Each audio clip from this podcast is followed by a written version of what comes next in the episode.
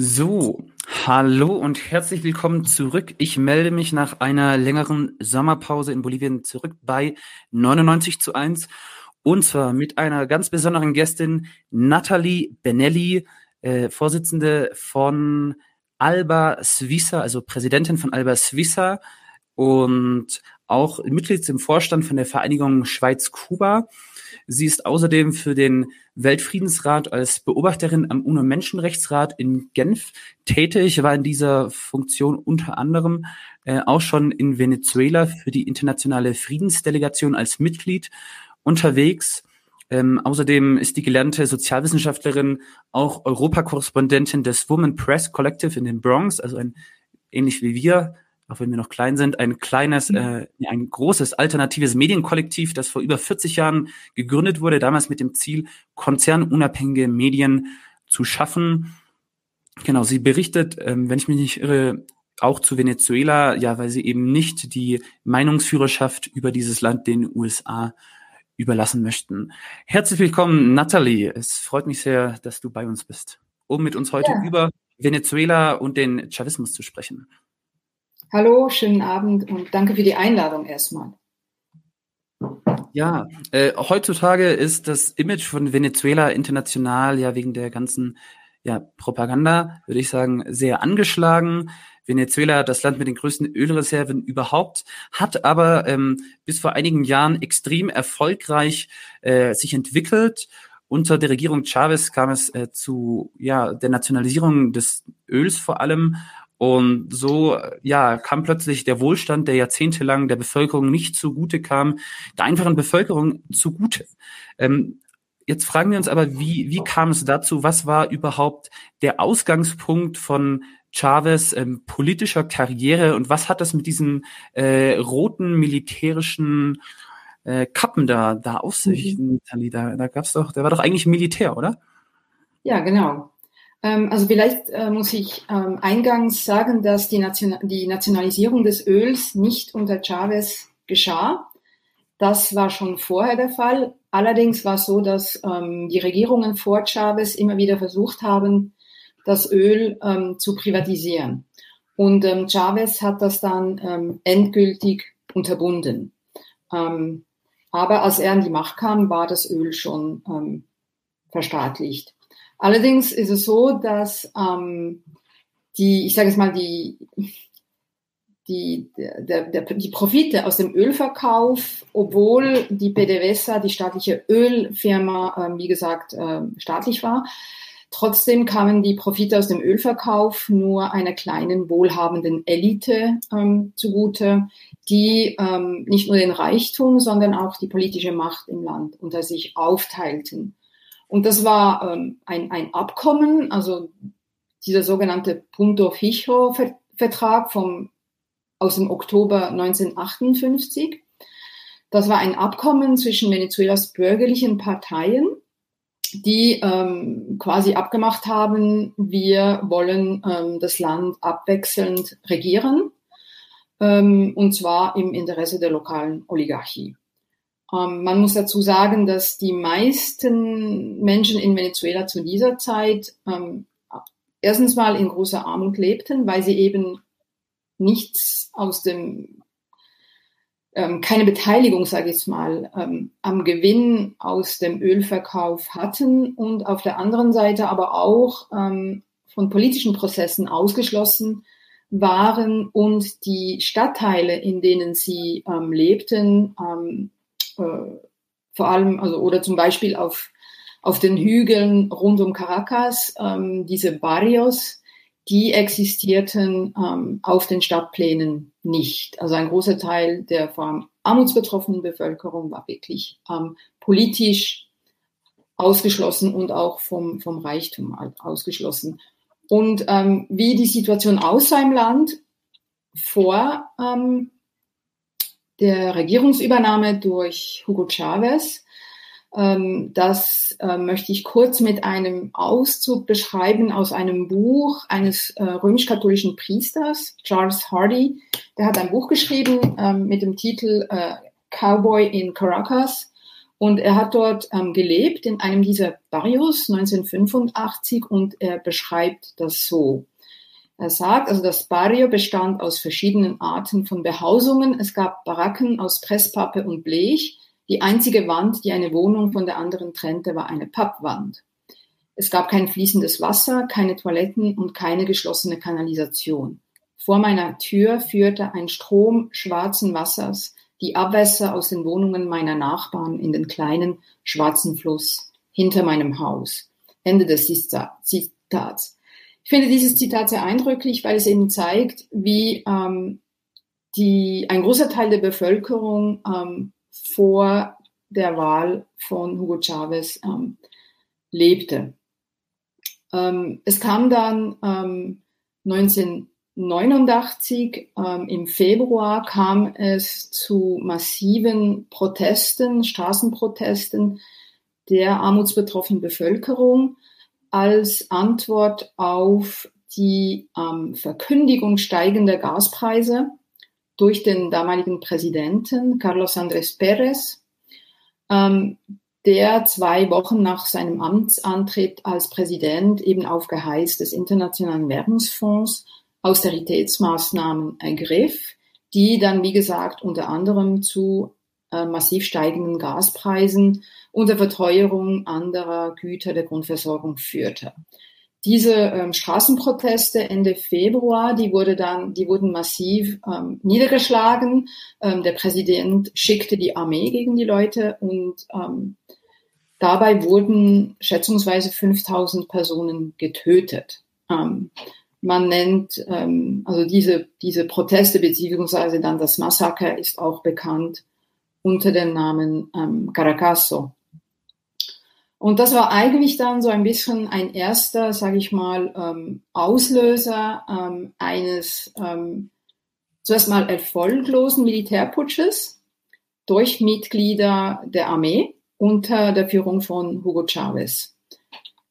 Der Dazu vielleicht eine, eine, eine, kurze Zwischenfrage. Mhm. Ähm, welche, welche Rolle spielt das Militär in Venezuela oder vielleicht auch grundsätzlich in Lateinamerika, weil es im deutschsprachigen Raum häufig ähm, sehr institutionell ähm, betrachtet wird, das Militär muss der Verfassung folgen und generell in Deutschland die Linken sehr antimilitaristisch eingestellt sind.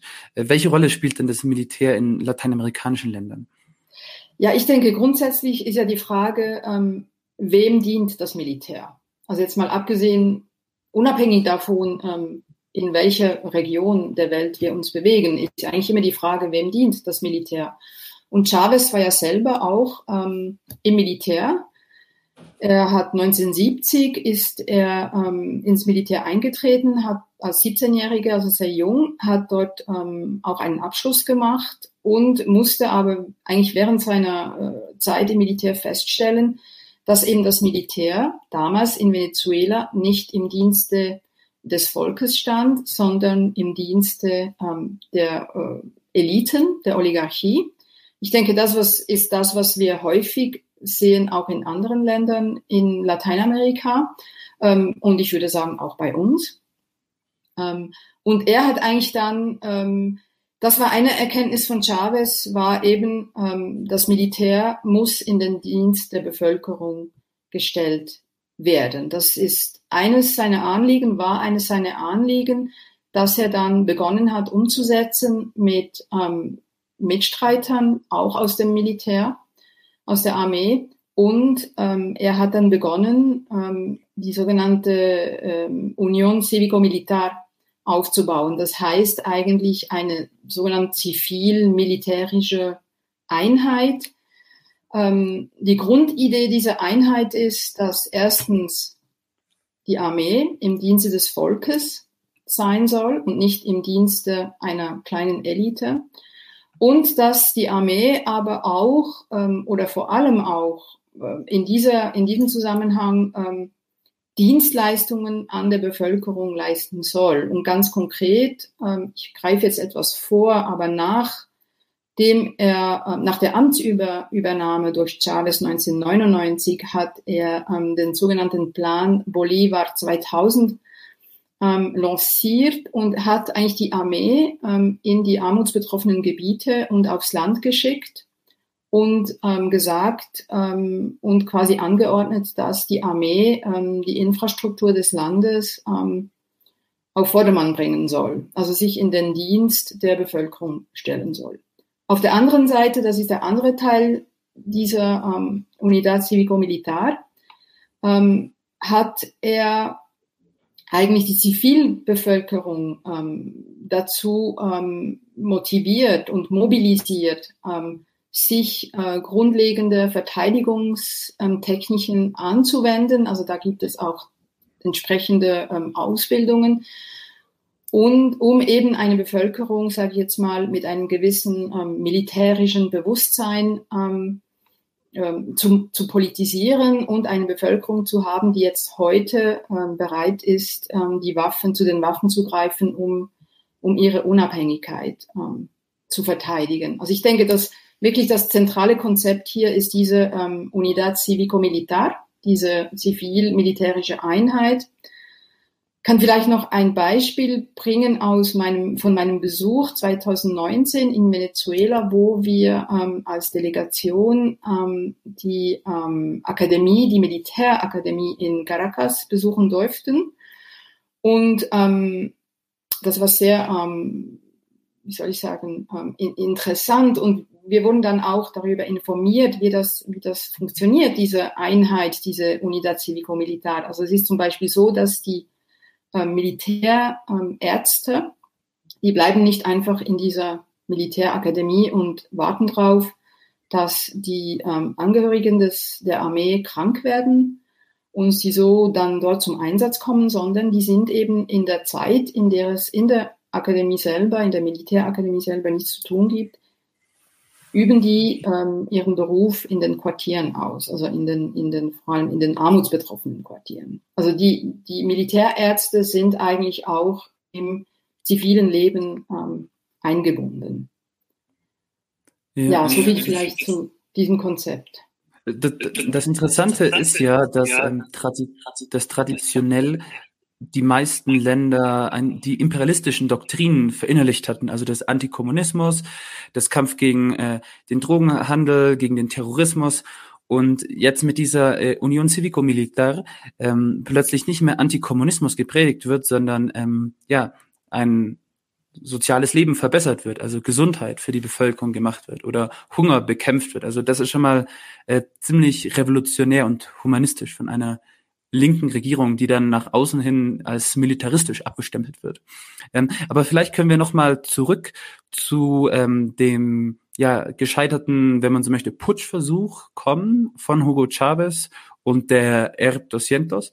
Ähm, wobei man sagen muss, es war ja nicht einfach irgendein äh, einfach nur ein paar Soldaten, die einen Putsch machen wollten, sondern es war schon so, dass die Regierung extrem unpopulär war.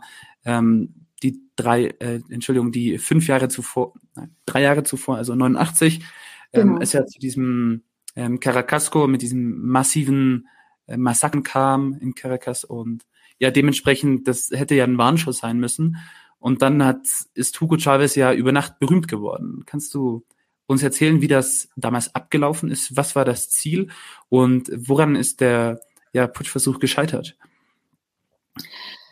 Ähm, ja, es ist so, dass ähm, Chavez dann ähm, nach dem Caracasso ähm, also verstärkt ähm, auch äh, mobilisiert hat, politische Mobilisation gemacht hat innerhalb der Armee. Und ich denke, das ist ähm, ein Element, das ich sehr wichtig finde. Also Hugo Chavez und seine Bewegung, die sind nicht einfach so, du hast gesagt, er ist über Nacht berühmt geworden, das ist richtig, aber seine Bewegung, die wurde wirklich ähm, systematisch ähm, aufgebaut durch ähm, politische Mobilisierung, durch Organisation.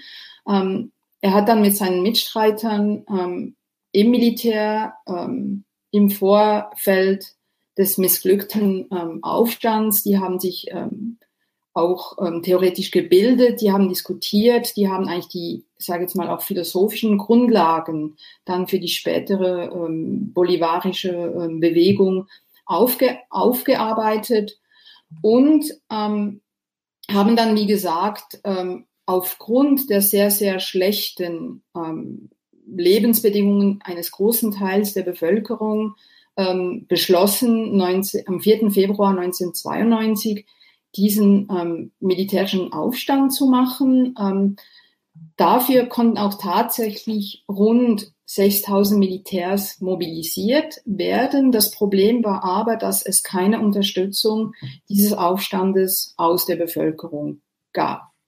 Ähm, das heißt, der Aufstand ist dann schlussendlich ähm, misslungen. Der Präsident, der amtierende Präsident Carlos Andrés Pérez konnte fliehen und ähm, Chavez hat dann eine Kapitulation verhandelt ähm, und ähm, was er verhandelt hat oder ein Ergebnis der Verhandlung war, dass er ähm, in einer Live-Schaltung am Fernsehen ähm, aus dem Verteidigungsministerium sich an seine Mitstreiter und das ganze Land ähm, richten konnte.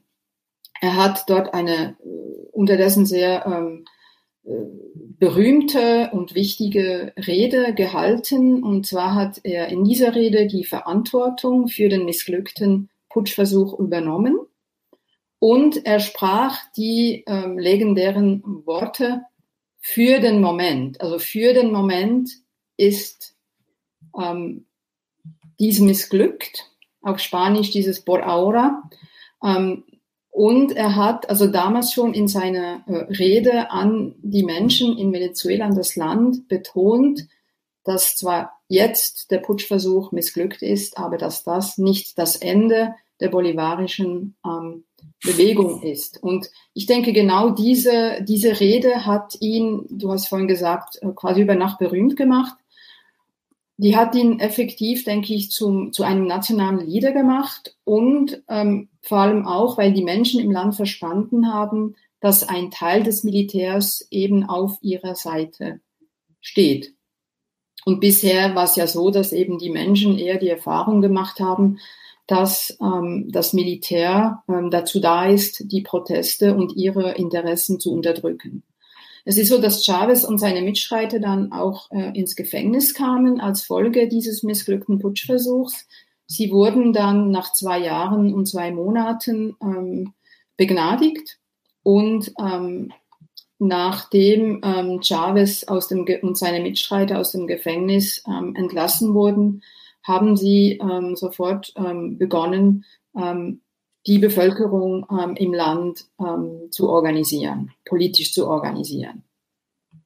Ja, kannst du ein bisschen davon erzählen, wie ist äh, Chavez Begnadigung abgelaufen? Er hat ja Führungsstärke bewiesen, indem er als in dieser Live-Schalte als sozusagen ja einzige sichtbare Persönlichkeit dieses Putschversuches die Verantwortung übernommen hat und hat er mit diesem für por ahora, also für den Moment äh, sind wir gescheitert, so, doch subtil genau. Hoffnung gegeben und sich so zum Hoffnungsträger gemacht. Jetzt wird der Hoffnungsträger äh, freigelassen, begnadigt. Äh, wie hat er sich verhalten? Wie hat er sich organisiert? Was ist danach passiert? Äh, nach, wann war die Begnadigung?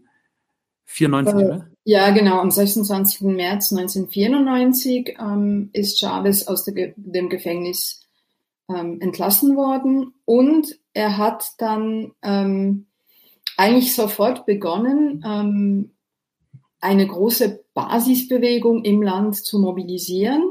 Ähm, das heißt, er ist äh, durchs Land gereist, ähm, hat mit den Leuten gesprochen und hat ähm, vor allem die Forderung nach einer verfassungsbildenden Versammlung und nach dem Aufbau ähm, einer neuen Republik ähm, unter die Leute gebracht. Also ähm, das ist eine Änderung der Taktik, wenn ich das so sagen darf. Also man ist vom, Mil vom Putsch, vom Militärputsch weggekommen als Weg und hat, ähm, er hat sich ähm, dann eigentlich, ähm, wie soll ich sagen, ähm, darauf, ähm, man hat sich darauf geeinigt in seiner Bewegung, dass ähm, man den Weg einer Verfassungsreform gehen will, um eben ähm, den Übergang zu einer neuen, zu dieser sogenannten fünften Republik zu gestalten. Eine neue fünfte Republik, die ähm, alle, äh, alle Venezolanerinnen und alle Venezolaner ähm, mit integrieren sollte, und zwar unabhängig von ihrem wirtschaftlichen, sozialen oder kulturellen Hintergrund. Und auch hier, was ich sehr wichtig finde, ist, ähm, dass wir uns bewusst sind, dass diese äh, Mobilisierung ähm, der Menschen, die dann schlussendlich 1998 zu seiner Wahl als Präsident, als neuer Präsident geführt hat, dass diese Mobilisierung ähm, nicht einfach aus dem Nichts kam. Das ähm, stellt man sich ja häufig ganz einfach vor, aber so ist es nicht. Er ist wirklich mit seinen Mitstreitern ähm, durchs Land gereist, hat ähm, quasi ähm, die Leute mobilisiert und zwar ähm, in jedem Dorf, in jeder Stadt, in jeder Nachbarschaft, in den Universitäten und in den Fabriken. Also er ist wirklich hat mit den Leuten gesprochen, hat ihnen sein politisches Projekt vorgestellt und hat sie ähm, ganz offenbar davon überzeugt, dass das ein möglicher gangbarer Weg ist. Und die ähm, 1997 hat dann die Vollversammlung der bolivarischen Bewegung äh, beschlossen, eben eine politische Partei zu gründen und an den Wahlen vom 6. Dezember 1998 teilzunehmen Chavez war dort Präsidentschaftskandidat mit dem Versprechen ähm, einer neuen Verfassung, die allen Menschen in Venezuela grundlegende Menschenrechte und demokratische Rechte ähm, garantieren würde. Hier, und du hast es in der Einleitung auch angesprochen, glaube ich, ähm, gab es dann, also muss man die Rolle der, der Medien, der Konzernmedien ähm, auch erwähnen. Die haben im Vorfeld dieser Wahlen ähm, 1998 eine massive Medienkampagne, und zwar national, sowohl national als auch international, eine massive Medienkampagne gegen Chavez und sein politisches Programm lanciert. Er wurde ähm, als nah, mehr oder, weniger, mehr, mehr oder weniger als nach dargestellt, als ein bisschen verrückt, als ein bisschen unberechenbar. Ähm, es gab ähm, sehr, sehr ähm, wirklich ähm, respektlose Karikaturen, wo Chavez als Gorilla dargestellt wurde, also als unzivilisiert, als ungehobelt.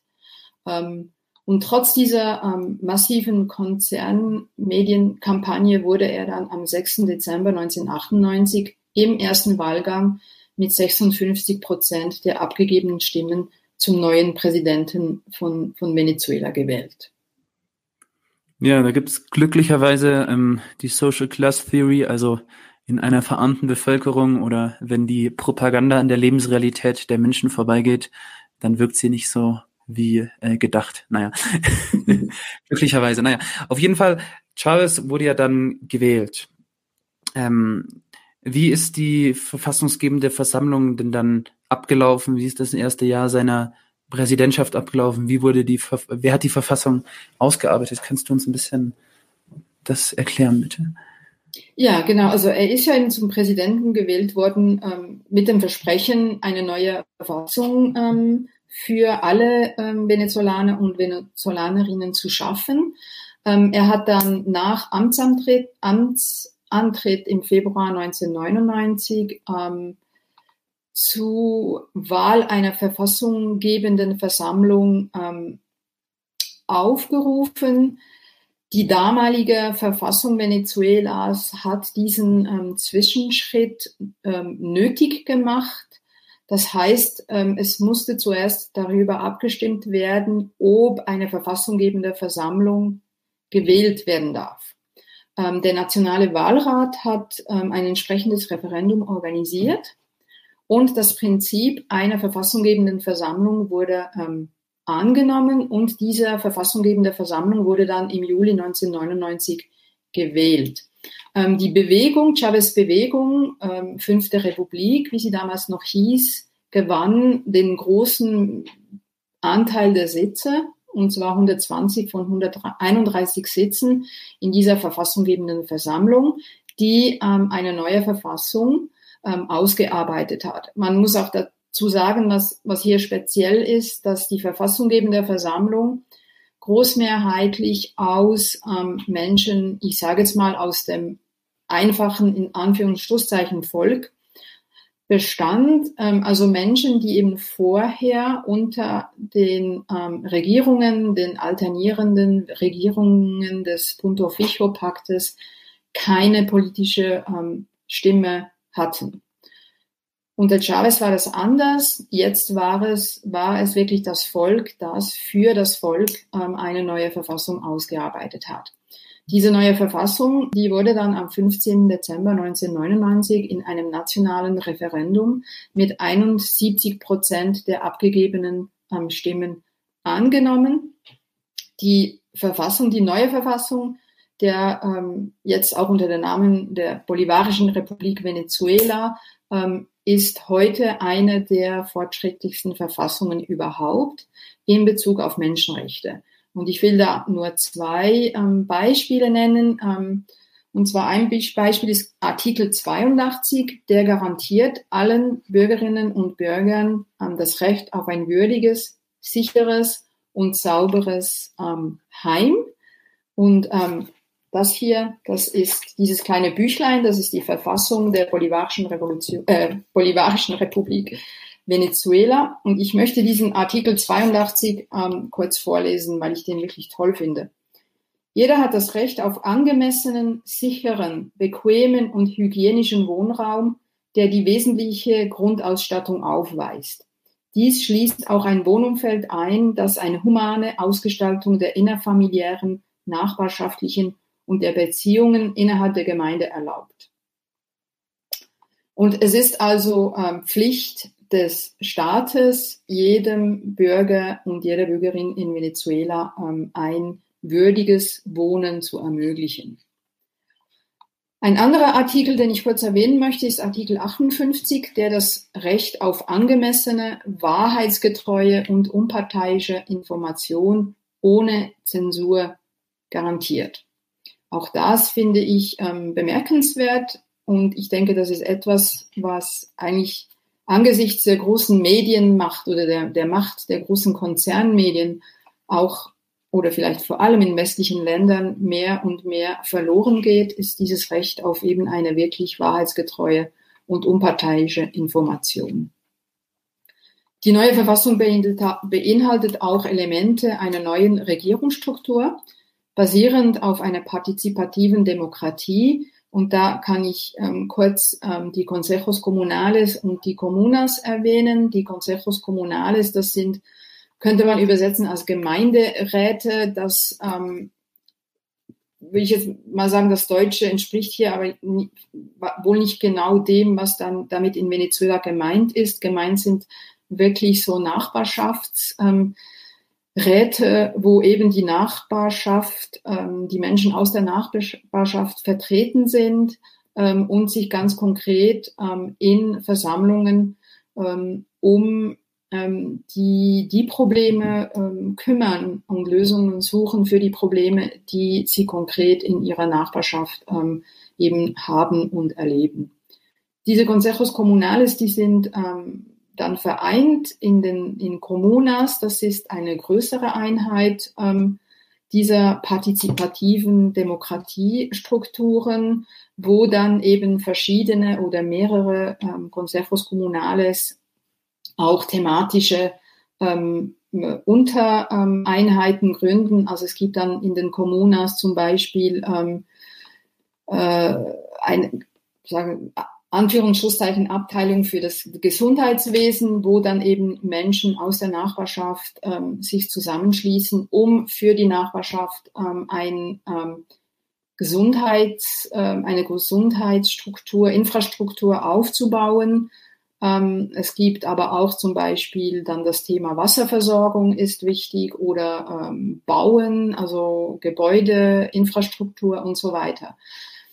Ähm, also man muss sich wirklich vorstellen, das sind dann die Leute in einer Nachbarschaft, die sich zusammenschließen, um eben gemeinsam ähm, die grundlegenden Bedürfnisse aller Menschen in der Nachbarschaft ähm, anzugehen und dafür zu sorgen, dass diese auch entsprechend ähm, bedient werden können.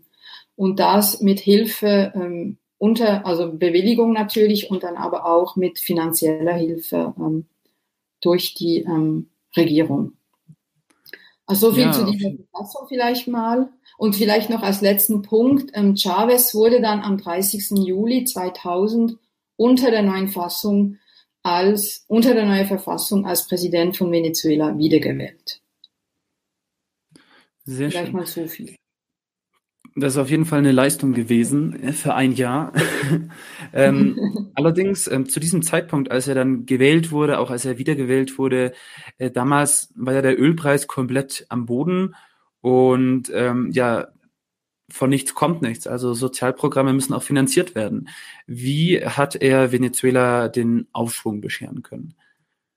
Ja, das ist richtig. Ähm, du hast gesagt, beim Amtsantritt waren die Ölpreise ähm, am Boden und Venezuela hat auch große Auslandsschulden, die sie nicht, äh, dieses Land nicht bedienen konnte.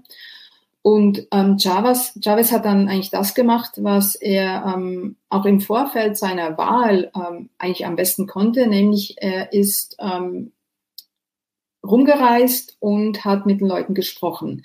Also er hat ähm, eine Reise in die OPEC-Länder gemacht, ähm, also in die Länder der ähm, Öl, in die ölfördernden Staaten und hat mit ihnen eine Reduktion der Ölproduktion ausgehandelt, um so den Ölpreis wieder steigen zu lassen. Ähm, er hat sich auch ähm, im Ausland mit, Geschäfts-, mit Geschäftsleuten und mit Investoren getroffen und ähm, sie quasi dazu ähm, motiviert, ähm, in Venezuelas Wirtschaft zu investieren. Und das hat äh, dann tats tatsächlich auch äh, Früchte getragen. Das heißt, ab 2000 ähm, hat sich dann die Wirtschaft des Landes ähm, wieder erholt und auch entsprechend ähm, durch den steigenden Ölpreis ähm, stiegen dann auch die Gewinne ähm, wieder ähm, aus dem Ölverkauf.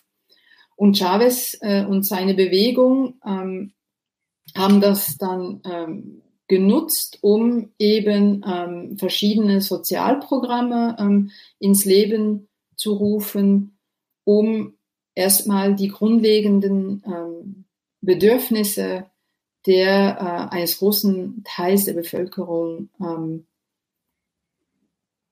anzugehen. Also ich habe den Plan Bolivar 2000 ähm, schon erwähnt. Das war ein Bündnis zwischen der PDVSA, also der staatlichen Öl, ähm, ähm, des staatlichen Ölkonzerns und der nationalen Streitkräfte. Ähm, Chavez hat mit diesem Plan die Streitkräfte, äh, wie gesagt, in das Wirtschafts- und Sozialleben ähm, integriert. Er hat bereits im Februar 1999 ähm, einen Befehl an die höheren Offiziere des Militärs gerichtet und er hat ihnen gesagt, geht in die Barrios, geht in die armen ländlichen Gebiete, euer Feind ist der Hunger. Er hat also verstanden, dass ähm, die Leute, äh, das erste Grundbedürfnis der Menschen in Venezuela, vieler Menschen in Venezuela war es eben, ähm, den Hunger zu stillen. Und er hat die Streitkräfte in den Dienst der Bevölkerung gestellt. Die haben dann auf dem Land und in den ähm, Barrios eben Infrastrukturreparaturen vorgenommen, Straßen, Gebäude und so weiter repariert. Und das hat dem Volk, den Menschen auch gezeigt, dass das Militär jetzt eben auf ihrer Seite steht. Ähm, er hat dann 2003 ähm, verschiedene Sozialprogramme ins Leben gerufen und ich sage immer er oder Chavez, aber das war er natürlich nicht alleine. Ähm, der Chavismo ist, ist eine Bewegung, ähm, bestehend aus ganz vielen ähm, Menschen in Venezuela, auch wenn Chavez natürlich, ähm, wie soll ich sagen, so ein bisschen sinnbildlich für diese ganze Bewegung steht. Es gab natürlich der, einen Personenkult um ihn, weil das ist leichter, ja. jemanden wiederwählen zu lassen, wenn sein Gesicht da auf dem Plakat drauf ist. Klar. Ja. Ähm, vielleicht noch zu den Sozialprogrammen. Ähm, ähm, also die wurden ähm, eben aus den Öleinnahmen ähm, finanziert ähm, und fokussierten erstmal auf Grundbedürfnissen wie Nahrungsmittel, Wohnen, Gesundheit und Bildung. Also es gab ähm, im Bereich der Gesundheit äh, die, Gesundheit, die Mission Barrio Adentro.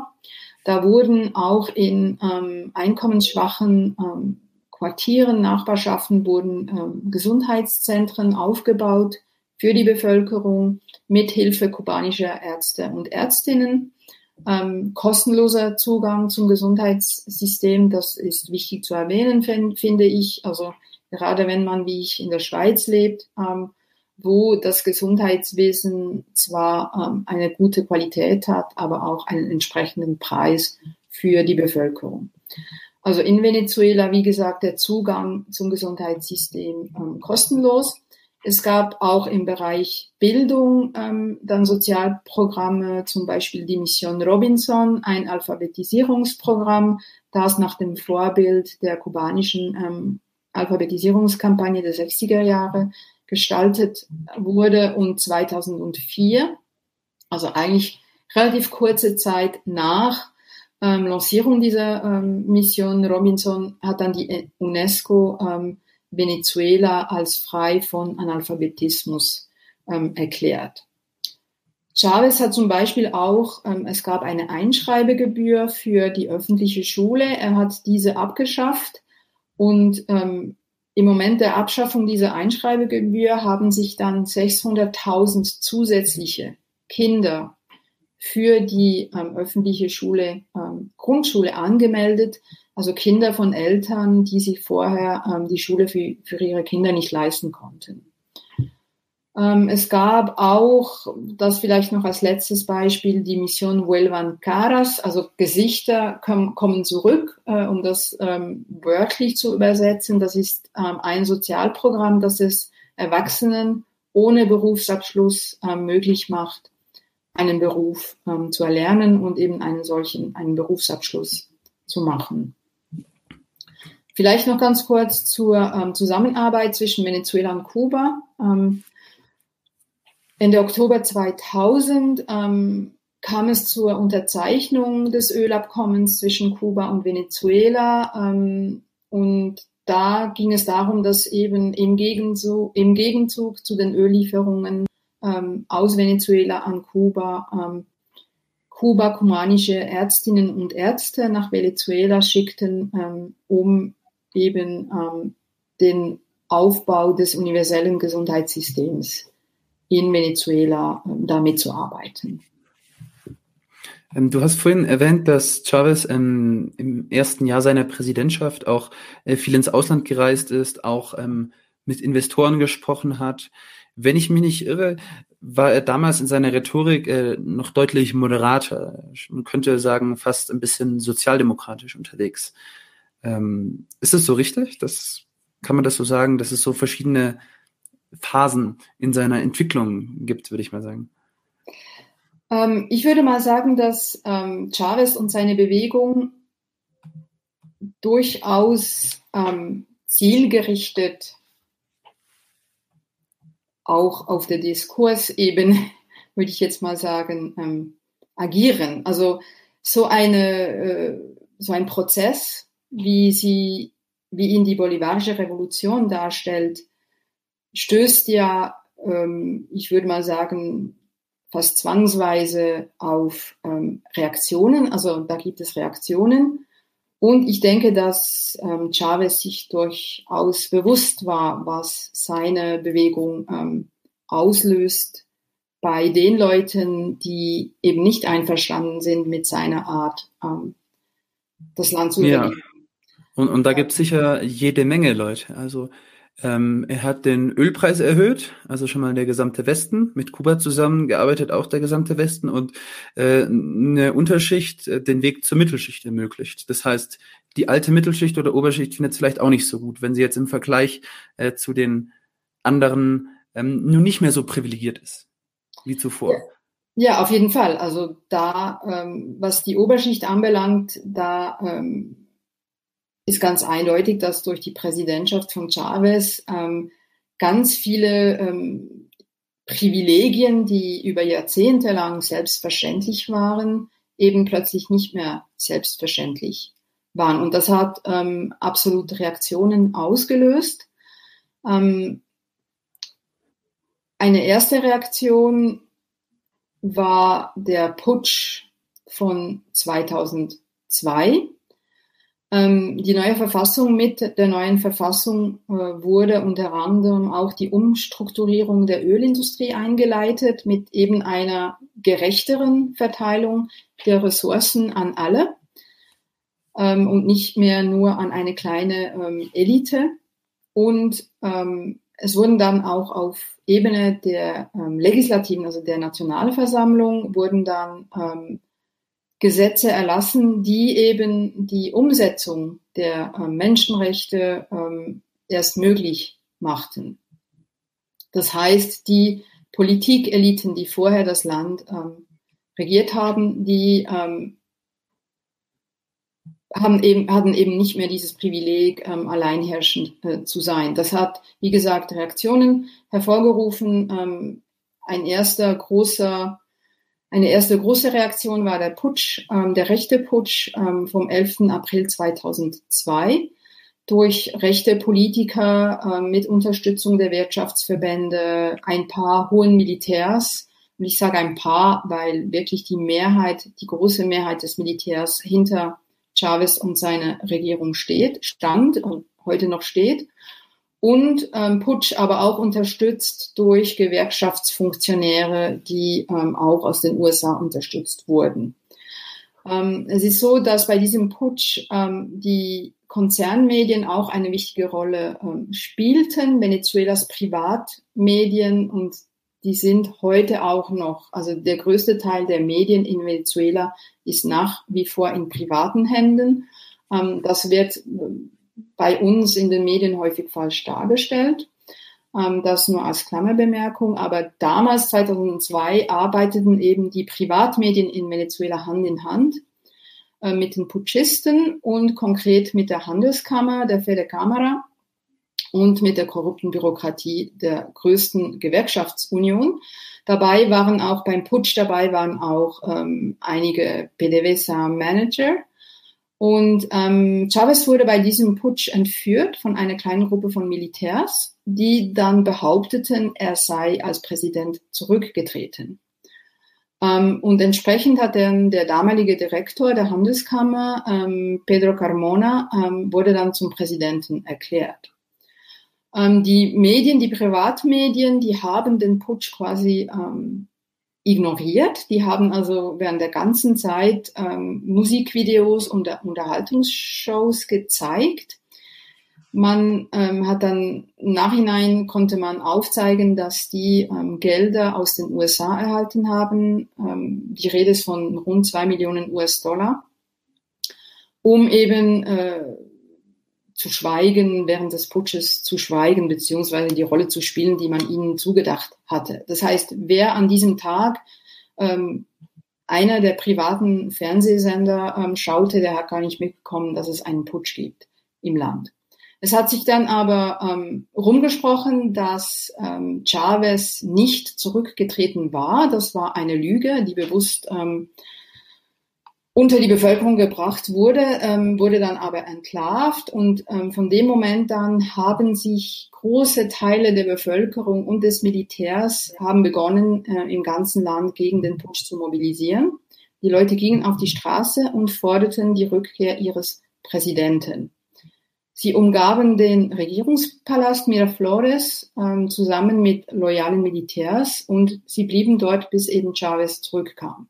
Und Chavez wurde ähm, zurückgebracht und er hat ähm, am Morgen des 14. April ähm, kam er als Präsident zurück. Also nach nicht einmal 48 Stunden ähm, war dieser Putsch gescheitert. Ähm, Carmona floh ähm, wurde in Hausarrest gebracht und dann entlassen und er floh dann nach Kolumbien, wo er ähm, Asyl erhielt. Ich denke, was hier wirklich wichtig ist im Zusammenhang zu diesem Putsch und, und ich denke, einer der Hauptgründe, wieso dieser Putsch dann schlussendlich gescheiterte, ist eben, dass das organisierte Volk, also die Bevölkerung, ähm, auf die Straße ging und die Rückkehr ihres Präsidenten ähm, forderte, und zwar mit Unterstützung des Militärs. Also ich denke, da war eben diese Union Civico-Militar, die Tatsache, dass das Militär auf der Seite der Menschen stand, auch von, also maßgeblich eigentlich für ähm, das Scheitern dieses, dieses Putsches. Und vielleicht ein kleiner Hinweis, ähm, wenn jemand interessiert ist, da Näheres darüber zu erfahren. Es gibt einen wirklich guten Dokumentarfilm, The Revolution Will Not Be Televised. Ähm, der wurde gedreht ähm, von einem unabhängigen irischen Filmteam, das zufällig in Venezuela war während des Putsches. Und der Dokumentarfilm ist deshalb interessant, weil er eben aufzeigt, wie die Konzernmedien, die Massenmedien die Bilder des Putsches manipuliert haben um Chavez die Schuld an den während des Putsches getöteten ähm, Menschen in die Schuhe zu schieben. Und das wird in diesem ähm, Film ganz äh, gut aufgezeigt. Also The Revolution will not be televised. Ähm, ja, lohnt sich, sich das mal anzuschauen. Ja, ähm, Nochmal zurück zu der Union Civico-Militar, zu den Massendemonstrationen, die da den Präsidentenpalast in Miraflores äh, um, umzingelt haben.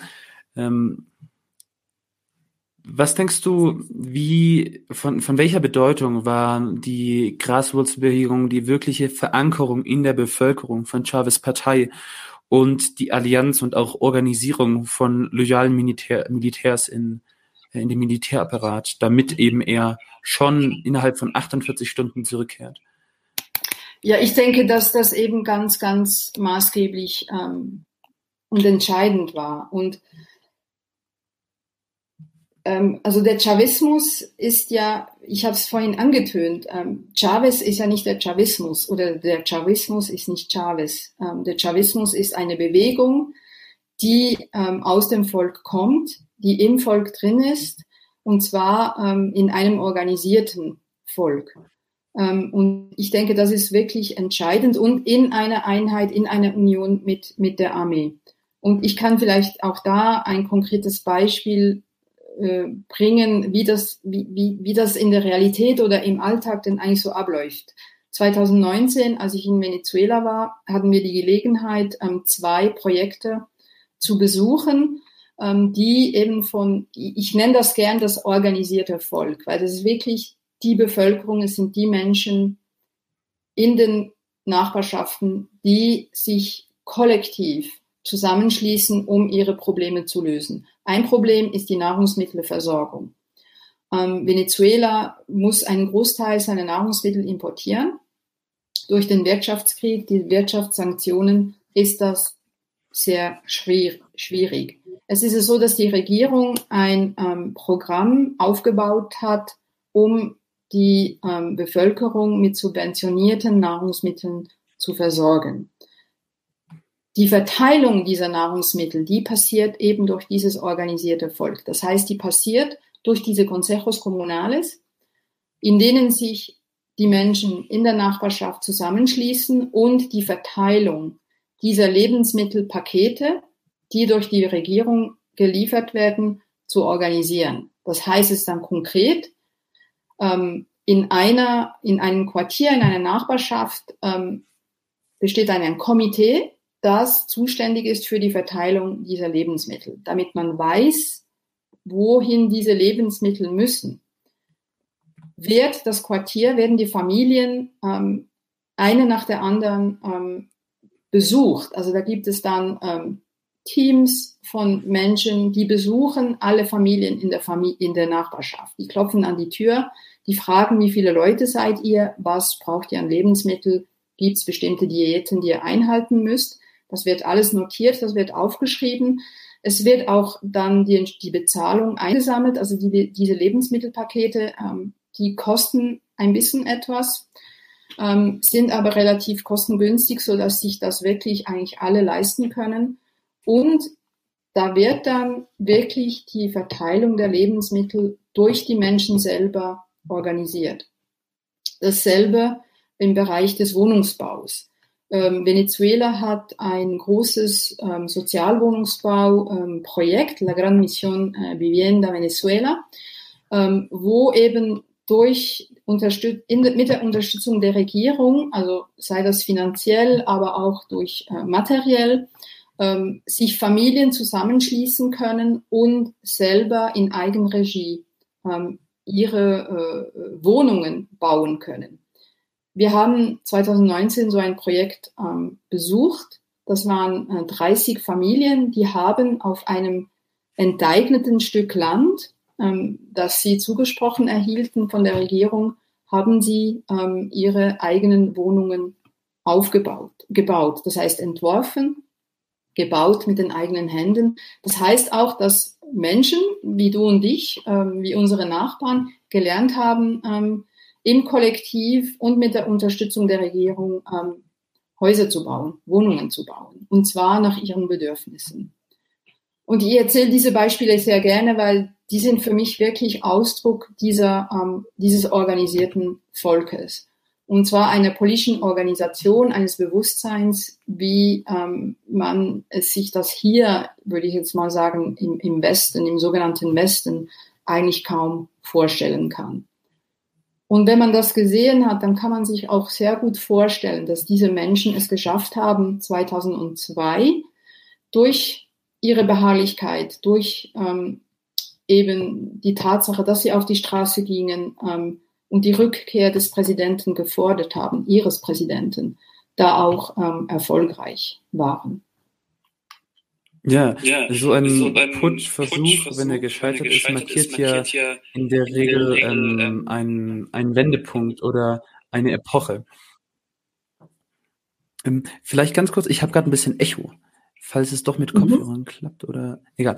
Ähm, auf jeden Fall, so ein Putschversuch, der markiert ja einen Wendepunkt, der markiert einen ja auch eine gewisse Radikalisierung der eigenen Anhängerschaft, wenn man sieht, wie sich einfach über ja das äh, Wahlergebnis bei demokratischen Wahlen hinweggesetzt wird. Und so kam es dann eben zu diesem Fokus, die Massen zu bilden, besser zu organisieren.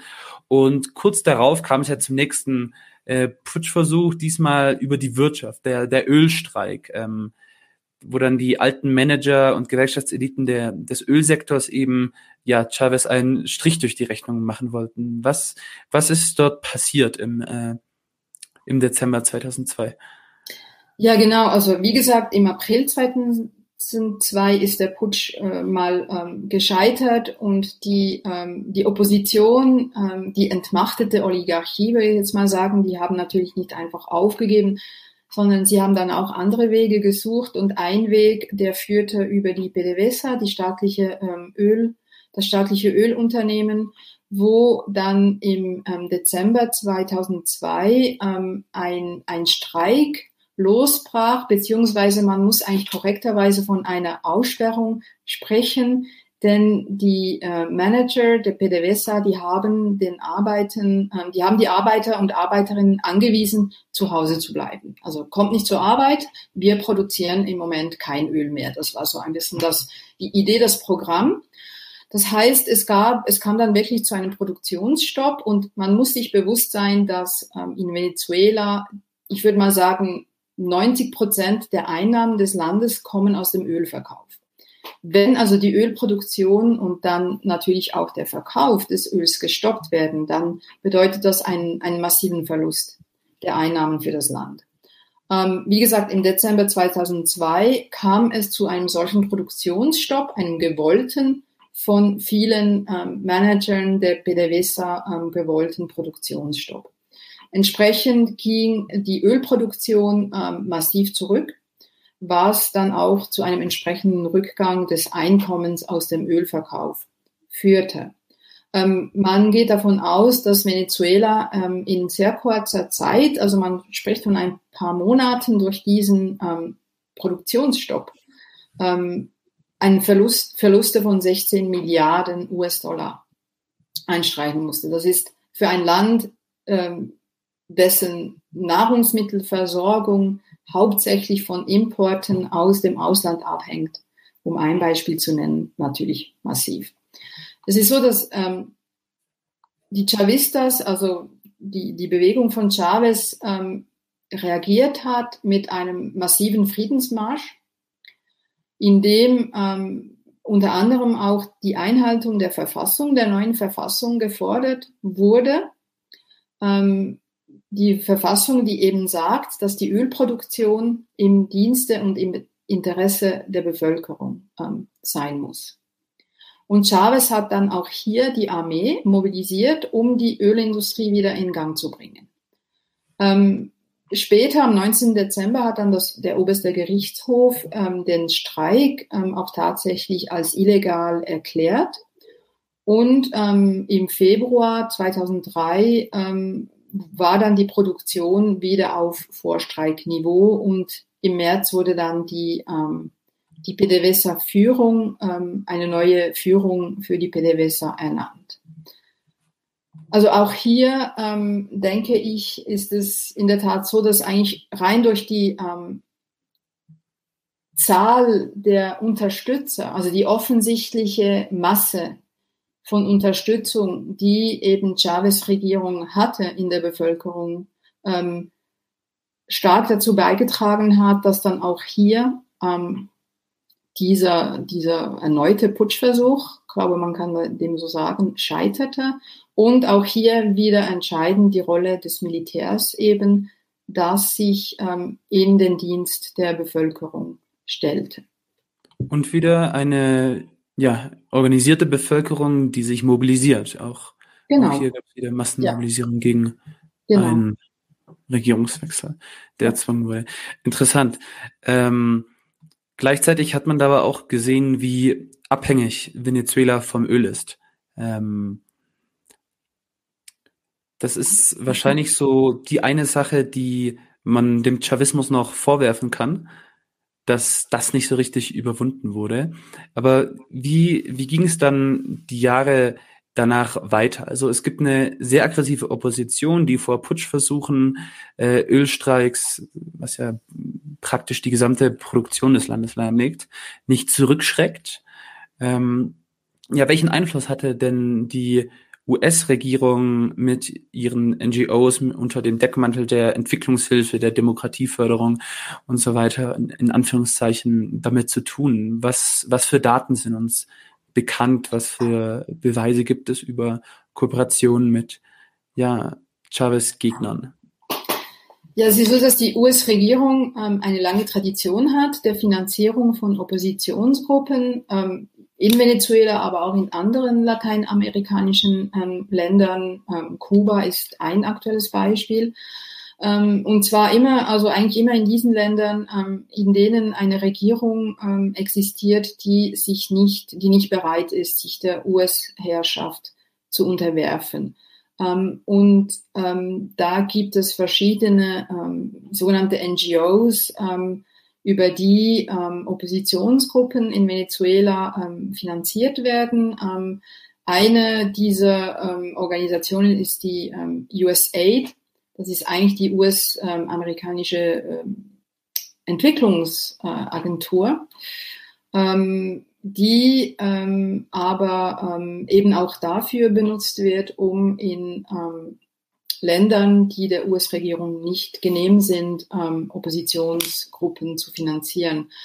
Und da gibt es zum Beispiel einen Artikel aus der New York Times aus dem Jahr 2006, der aufzeigt, dass nach dem Putschversuch von 2002 ähm, äh, ungefähr 25 Millionen US-Dollar an verschiedene Organisationen in Venezuela ähm, bezahlt wurden, um eben diese Oppositionsgruppen zu stärken. Ähm, wie gesagt, die US-amerikanische Agentur für internationale Entwicklungszusammenarbeit spielt eine große Rolle, auch dann eine ähm, Institution, die sich National Endowment for Democracy nennt. Diese wurde 1998 gegründet, ist auch Teil des ähm, Budgets, also der Rechnung dieser, der Entwicklungszusammenarbeit der USA. USA.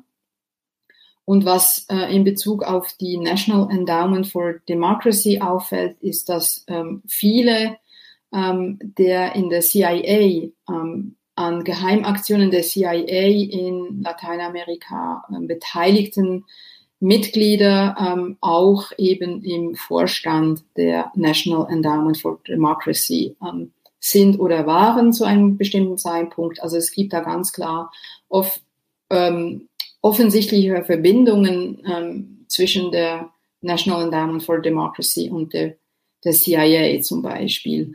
Ähm, Ja, also ja.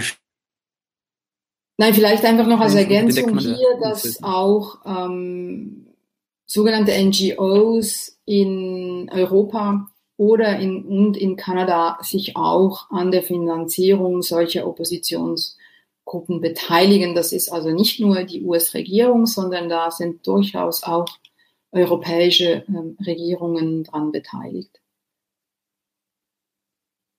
Ja, und diese NGOs, die lassen sich ja häufig so zur äh, Marionette ihrer Finanzgeber machen. Ganz egal, ob es jetzt sich um eine westliche Regierung oder, weiß nicht, Exilunternehmer handelt, beispielsweise. Ja, aber wir haben das Interview vor allem auch gemacht, weil Chavez ja unter den ganzen, ähm, ja, ehemaligen oder auch aktuellen Präsidenten der linken Welle lateinamerikanischer Regierungen wirklich hervorsticht. Ähm, er hatte schon die Führungsrolle in Lateinamerika. Hier in Bolivien haben einige Genossinnen mir erzählt, dass er äh, regelmäßig morgens um fünf oder sechs Uhr morgens die anderen linken Präsidenten Lateinamerikas angerufen hat in einer Telefonschalte, um äh, die Agenda der Woche abzusprechen. So ein bisschen wie so ein Kabinettstreffen, aber halt unter dem ja, äh, Schirm der lateinamerikanischen Integration. Da gibt es einige Rollen und du bist ähm, ja Präsidentin der sozusagen Sektion einer dieser, äh, dieser äh, Organisationen in der Schweiz. Ähm, möchtest du ein bisschen erzählen darüber, über die Alba, die CELAC und ja, sehr gerne. Also ähm, ich denke, Chavez hatte in der Tat eine, spielte eine wichtige Rolle in der Integration Lateinamerikas und er hat eben auch verstanden, dass ähm, diese Integration ähm, wesentlich ist, um ähm, dem, ich sage jetzt mal, den Aggressionen aus dem Norden ähm, Widerstand zu leisten. Ähm, und Chavez ähm, Bewegung heißt ja eben die bolivarische Bewegung oder der ja, Venezuela heißt jetzt, ist die ähm, Bolivarische Revolu äh, Republik Venezuela, Entschuldigung. Weil Chavez gründete seine Bewegung unter anderem ähm, in der Philosophie von Simón Bolívar, ähm, der große Befreier Südamerikas aus der spanischen Kolonialherrschaft.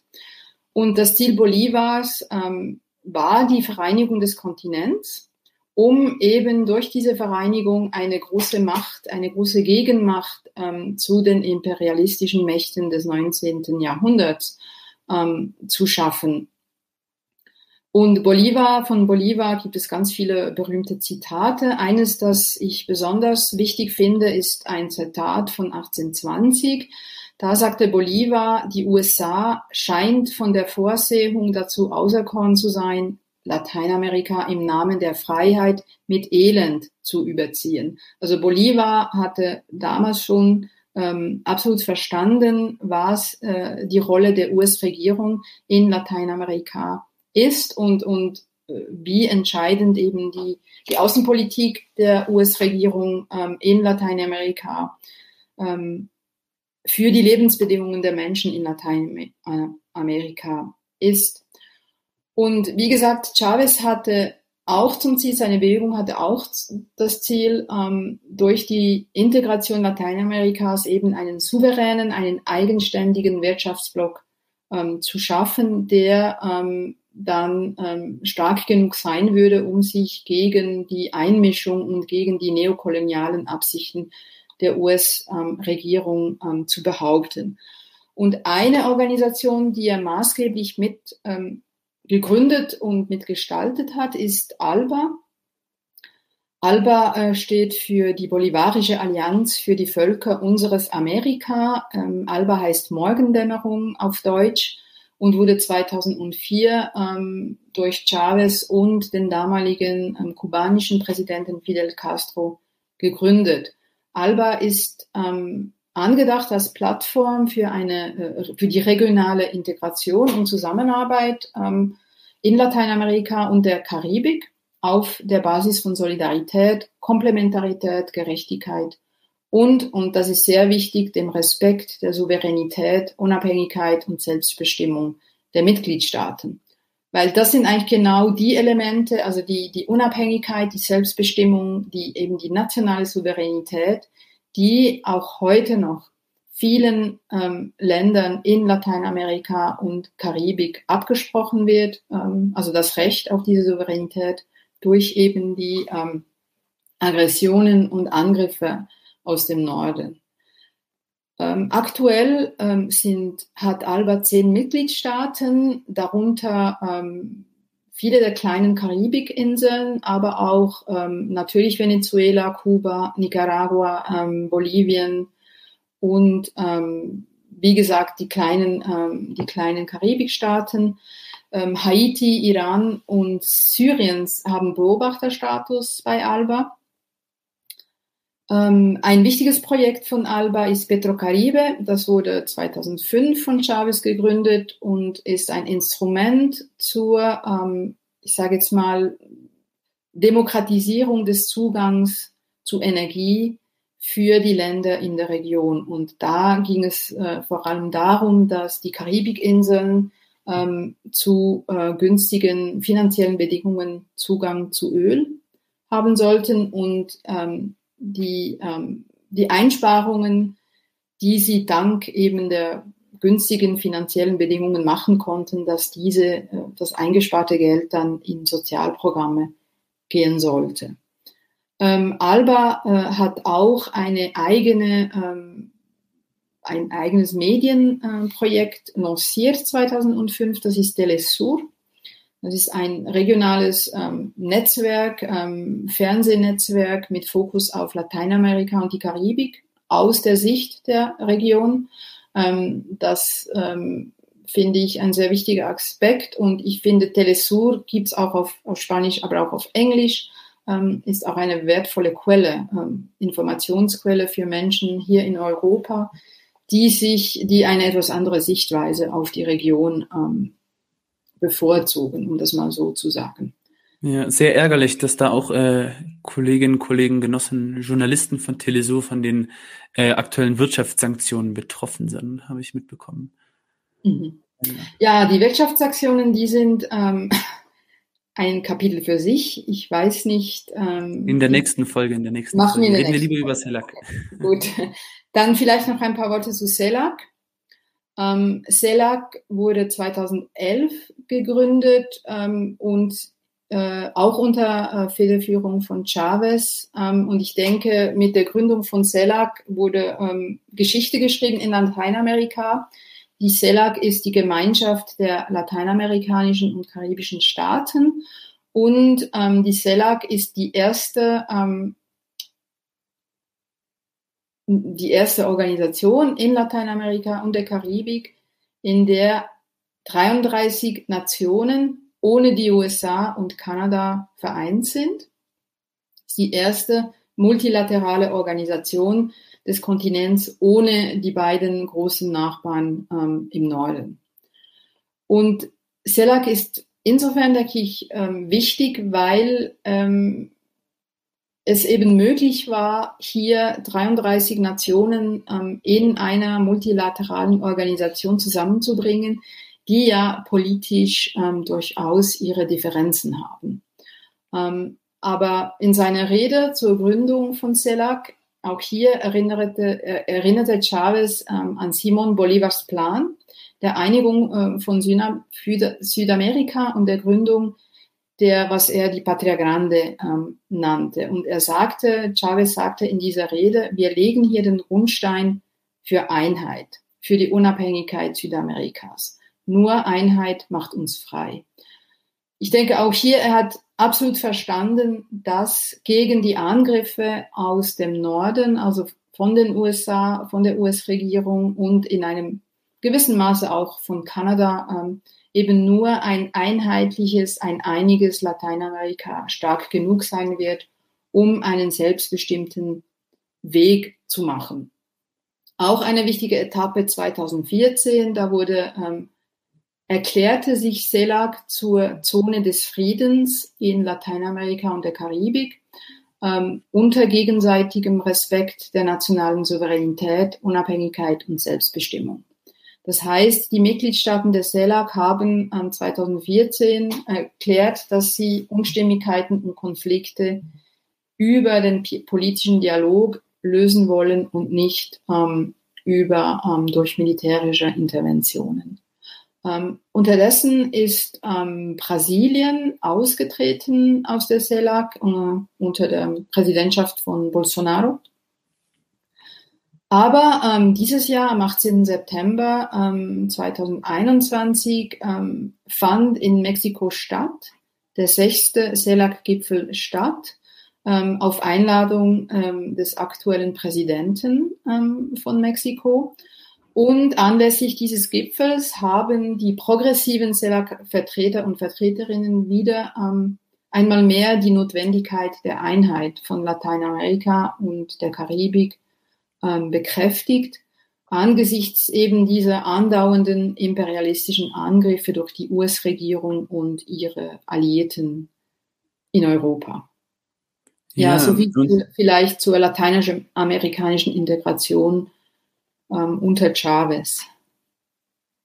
Genau, und ähm, das Interessante ist jetzt gerade bei diesem letzten CELAC-Gipfel, das ist, findet ja unter der Führung von, ich sag mal, eher progressiven Regierungen statt. Mhm. Allerdings sind da durchaus konservative bis reaktionäre Regierungen auch hingereist. Das heißt, es gab unter Chavez ja diese erste Welle, diesen ersten Zyklus äh, linker Regierungen in Lateinamerika, die bis auf äh, Peru, Chile und Kolumbien ähm, und damals Mexiko, jetzt ist ja Mexiko äh, zum ersten Mal auch eher links regiert, Mitte links, ähm, ganz Lateinamerika erfasst hatte. Ähm, und jetzt, dann gab es diese diesen Flashback, diese kurze Periode rechter Regierungen in Brasilien äh, mit Bolsonaro, ähm, Kolumbien sowieso immer rechts und Argentinien ist unter Macri an rechte Regierung gefallen. So sind viele Länder eben auch, haben sich kurzfristig auf, aufgrund von ja, schlechten wirtschaftlichen Entwicklungen oder ähnlichen Sachen für eine rechte Regierung mit Proteststimmen entschieden. Und jetzt ähm, müssen plötzlich, sind die Linken wieder äh, sozusagen in der Konjunktur, gewinnen wieder mehr Wahlen, sind wieder populärer. Und jetzt müssen rechte Regierungen mit den Linken verhandeln. Und das finde ich ist, ähm, zeigt so ein bisschen deren Etappensiege derzeit. Natürlich kommt es am Rande, Rande dessen immer zu äh, heftigen ja, Wortgefechten äh, konservative Vertreter äh, bashen Kuba, Venezuela und Nicaragua zum Beispiel, auch bei CELAC. Ähm, und das erinnert mich so ein bisschen an die alten Gipfeltreffen, als Chavez noch lebte und äh, selber sich hitzige Wortgefechte lieferte. Beispielsweise mit, ähm, hatte einmal den, den spanischen Premier ähm, ja unterbrochen, das war so Mitte links, also Mitte links, Zapatero hieß der. Und äh, damals war auch der König von Spanien da. Mhm. Und er hat dann gesagt, ¿por qué no te callas? Der, der König Philippe. Ähm, also warum hältst du nicht die Klappe? Hat damals dann der spanische König gesagt. Und das war so ein bisschen, also man kann sagen, ach, so ein Pech. Jetzt hat ihn der spanische König gerügt oder beleidigt, aber das war eigentlich ein Geschenk für Chavez, weil Chavez dann so ein bisschen wie in den Fußstapfen von Simon Bolivar sich als Führer der Unabhängigkeit äh, von der spanischen Krone inszenieren konnte. Und er hat, denke ich, immer bewusst diesen Symbolismus, diese historischen Parallelen äh, gesucht, um an den lateinamerikanischen, nicht nur die lateinamerikanische Integration außenpolitisch, sondern auch innenpolitisch, an den Patriotismus und die Unabhängigkeit von ja imperialistischen und neokolonialen Einmischungen ja dafür zu sorgen. Gleichzeitig ähm, denkst du nicht, dass es auch ein bisschen ähm, widersprüchlich war, sich immer in die Fußstapfen von Simon Bolivar zu stellen, der ja eher ein liberaler Kämpfer für die Unabhängigkeit war, während man selber ein Marxist ist. Was, wie, wie würdest du das bezeichnen, dieses Verhältnis zwischen äh, Chavismus und Simon Bolivar? Ich denke, entscheidend hier ist wirklich der anti-imperialistische Kampf. Und das ist ja auch das, was ähm, der Chavismo international ähm, ähm, antreibt, würde ich jetzt mal sagen. Also Bolivar ähm, ist ganz klar ähm, der Befreier von der spanischen Kolonialherrschaft. Ähm, es ist so, dass mit dem Abzug der Spanier ja aber eben Lateinamerika nicht wirklich befreit wurde. Und das ist das, was auch jetzt ähm, dieses Jahr ist ja der sogenannte, das 200 Jahre Feier der Unabhängigkeit vom spanischen Kolonialismus, also Unabhängigkeit Venezuelas, diese Bicentenario. Aber ähm, gleichzeitig ähm, wird immer noch und zu Recht betont, dass eben Lateinamerika trotzdem noch nicht ähm, in dem Sinn frei ist. Einfach die, die Kolonialisatoren sind andere geworden, die USA sind in die Fußstapfen der Spanier getreten, aber der Kampf, der antiimperialistische Kampf, der geht ja weiter. Und der ist, äh, ja, der ist am Laufen, der ist noch nicht gewonnen. Also da denke ich, ich ist auf jeden Fall die Parallele ähm, zu Bolivar, die ist da auf jeden Fall. Also da gibt es dann den Unterschied zwischen eine Sache ist es, außenpolitisch antiimperialistisch zu sein und eine andere Sache ist es, innenpolitisch sozialistisch zu sein. So, so würde ich es einfach zusammenfassen. Aber ja, die Parallele ist auf jeden Fall da, das stimmt. Ähm, Darf ich dazu was lange, sagen? Ja. Entschuldige, ich möchte dazu noch was sagen. Ich denke, Antiimperialismus hat nichts mit Außenpolitik zu tun. Antiimperialismus ist der Kampf für ein würdiges Leben der Völker Lateinamerikas. Und zwar das würdige Leben in ihrem eigenen Land. Also ich finde Nationale das, Souveränität. Genau, ja. Ich finde, das, das ist wirklich ein entscheidender Aspekt. Und ich denke jetzt auch aus westlicher Sicht für uns, um zu verstehen, worum es im, im, im Kampf dieser Völker für eben Souveränität und Unabhängigkeit und ein würdiges Leben wirklich geht. Also da denke ich, ist der antiimperialistische Kampf, der ist eben nicht gegen außen, also der ist gegen außen, weil der Feind von außen kommt, aber es geht um das Leben der Menschen im Land, um das würdige Leben der Menschen im Land. Ja, ja. Jetzt hat Hugo Chavez lange Jahre regiert, eine sehr charismatische Persönlichkeit wie kaum ein zweiter.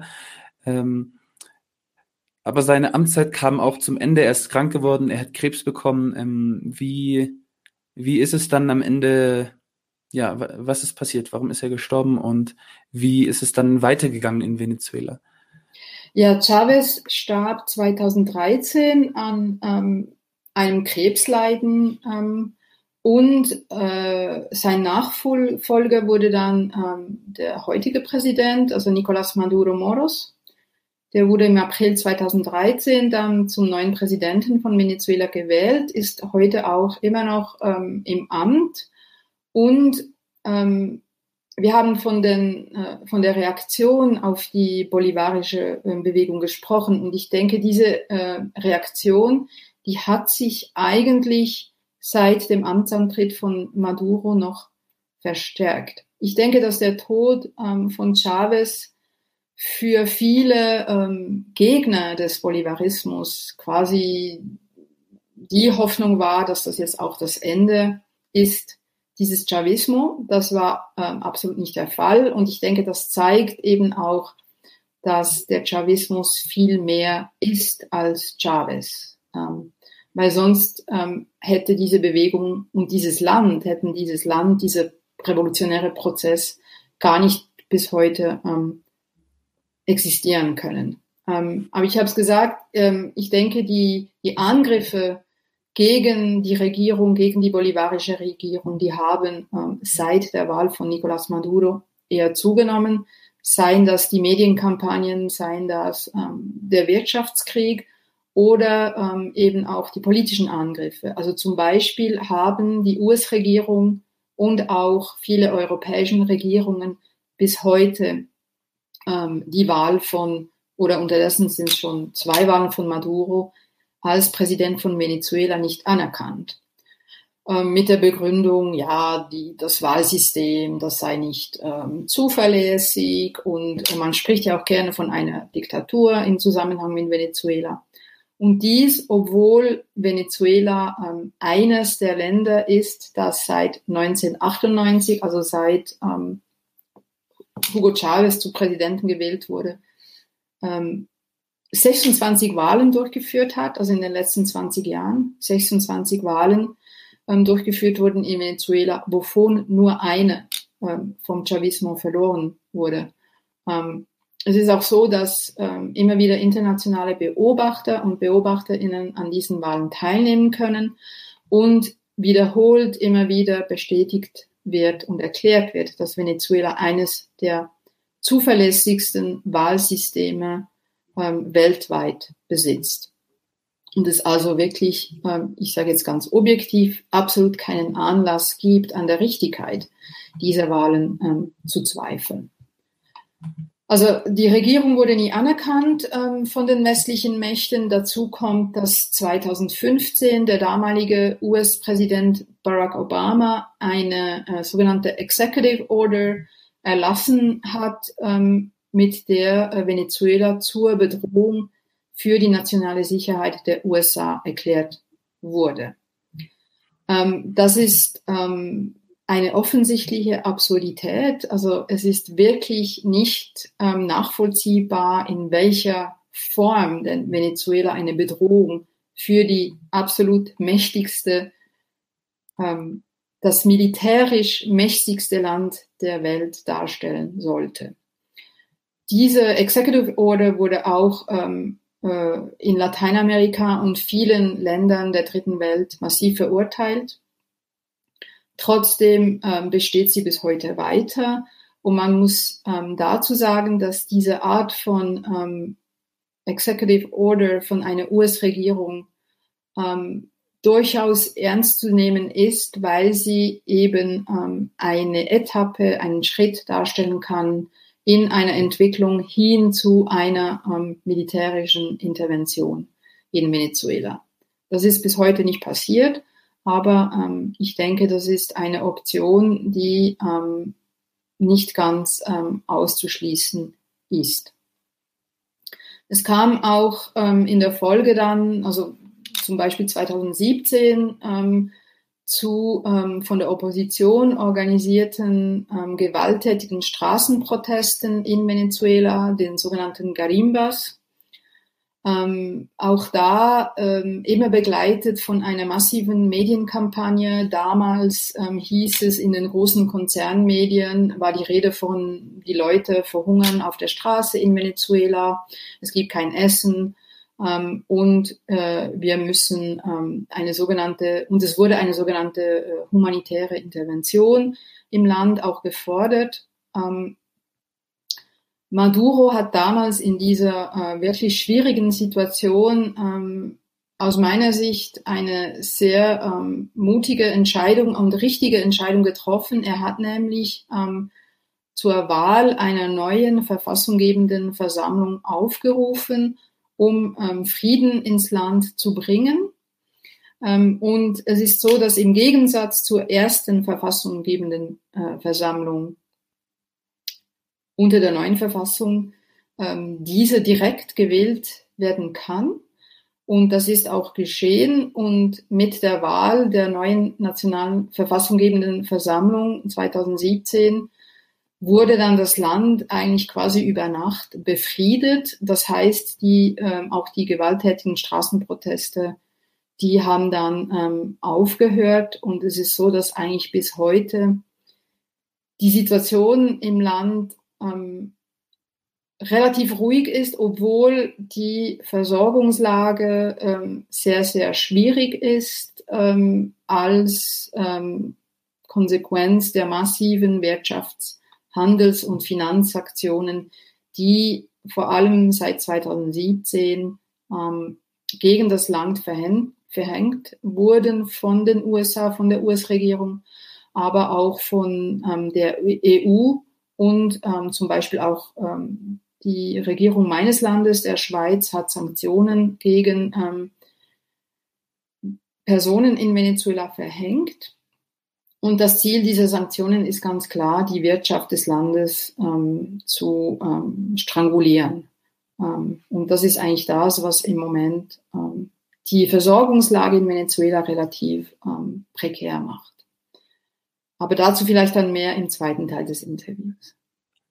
Genau, denn es finden bald äh, Kommunal- und Regionalwahlen statt in Venezuela, mhm. oder?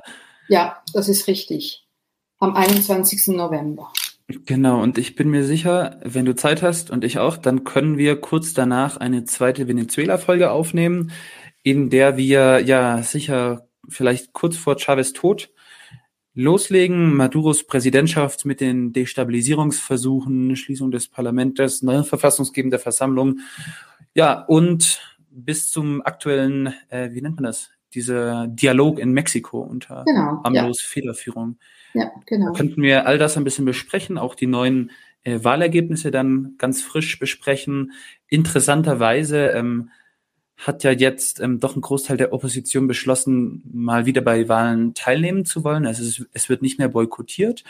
Und ja, anscheinend äh, möchte die EU auch Wahlbeobachter entsenden. Mal schauen, ob sie eine Show wie die OAS 2019 in Bolivien abziehen oder ob sie wirklich objektiv Wahlen beobachten. Wir sind gespannt und werden dann euch äh, darüber berichten hier bei 99 zu 1. Leute, wir brauchen eure Hilfe. Und zwar als allererstes, folgt uns bitte überall, wo ihr uns folgen könnt. Wir sind auf YouTube, auf Facebook, auf Twitter. Wir sind jetzt mittlerweile auch auf Twitch. Gebt uns Instagram. Dort äh, Instagram sowieso, genau. Gebt uns dort einen Follow. Äh, like dieses Video bitte. Überhaupt jedes Video, das ihr euch anschaut, bitte liken. Warum nicht? Ist doch einfach nur ein Klick da. Damit helft ihr uns ungemein. Wenn ihr uns abonniert auf YouTube, klickt auch die Glocke. Dann werdet ihr immer informiert, wenn wir live gehen. Dann könnt ihr dazukommen. Äh, je mehr Leute live mit uns unterwegs sind, desto äh, besser sind dann auch die Views und desto besser ist das für den Algorithmus. Wir haben außerdem ein Patreon-Konto. Genau. Patreon.com slash 99 zu 1. Wenn ihr so richtig dabei sein wollt, äh, könnt ihr euch Membership-Level aussuchen. Wir haben drei verschiedene Stufen. Gibt dann solche Sachen wie zum Beispiel diese neuen Nachspielepisoden, wo wir jetzt die erste gemacht haben. Und äh, ihr habt auch Zugang zu unserer Discord-Community. Weiters haben wir einen paypal.me slash 99 zu 1 Link, falls ihr denkt, naja, sind schon schnaffte Typen, aber mehr als einmal will ich nicht zahlen, dann könnt ihr uns da auch ein bisschen Geld schicken. Wir haben tatsächlich inzwischen relativ signifikante laufende Kosten, weil wir einen hohen Qualitätsanspruch haben. Insofern, wir sind wirklich auf eure Unterstützung angewiesen an der Stelle.